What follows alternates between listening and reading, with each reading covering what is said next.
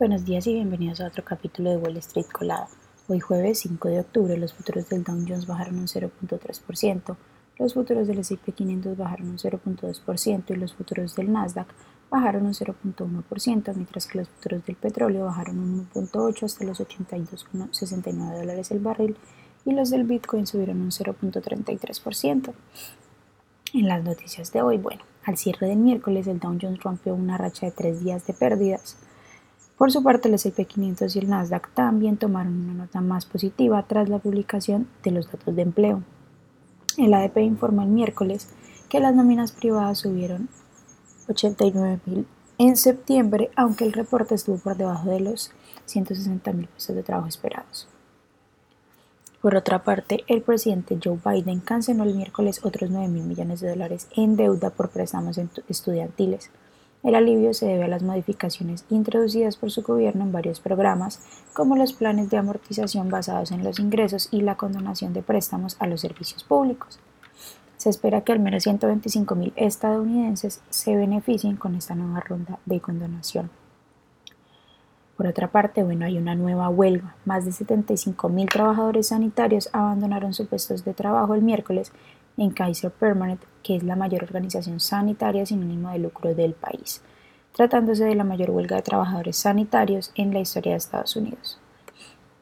En otras noticias, Google, que cotiza con el ticker GOOG, presentó ayer dos de sus nuevos teléfonos, el Pixel 8 y el Pixel 8 Pro, incorporarán nuevas herramientas de edición basadas en inteligencia artificial en la aplicación de la cámara. Tim Cook, que es el CEO de Apple, que cotiza con el ticker AAPL, presentó una nueva solicitud para vender más de 41, 41 millones de dólares en acciones de la compañía. Se estima que Cook posee aproximadamente 3.28 millones de acciones actualmente. Las acciones bajaron un 0.6% en el pre-market. Las acciones de Rivian, que cotiza con el ticker RIVN, bajaron un 8.7% tras anunciar la venta de unos convertibles por un valor de 1.500 millones de dólares y además la compañía dio una guía débil para el tercer trimestre.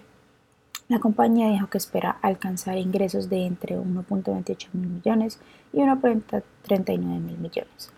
Por otra parte, Ford Motor, que cotiza con el ticker F, anunció a última hora del miércoles que despedirá a 400 trabajadores adicionales como consecuencia de la huelga de United Auto Workers. Las acciones que tenemos con predicción bullish hoy son Orchard Therapeutics se cotiza con el ticker ORTX y ha subido más de un 96%. Mewi Technologies que cotiza con el ticker WNW y ha subido más de un 82%. Y Logic que cotiza con el ticker SYBX y ha subido más de un 30%. Mientras que las acciones que tenemos con predicción bearish son Emerson Radio que cotiza con el ticker MSN y ha bajado más de un 60%. Cambium Networks se cotiza con el ticker CMBM y ha bajado más de un 32%. Y también City que cotiza con el ticker MXCT y ha bajado más de un 25%. Esas son las noticias que tenemos para hoy antes de que abra el mercado. Les recuerdo que pueden encontrarnos en todas nuestras redes sociales como arroba Spanglish Trades y además de esto visitar nuestra página web www.spanglishtrades.com para que no se pierda ninguna noticia en actualización del mundo de la bolsa de valores, por supuesto como siempre en español. Muchas gracias por acompañarnos y por escucharnos. Los esperamos de nuevo mañana en otro capítulo de Wall Street Collab. Que tengan un feliz jueves.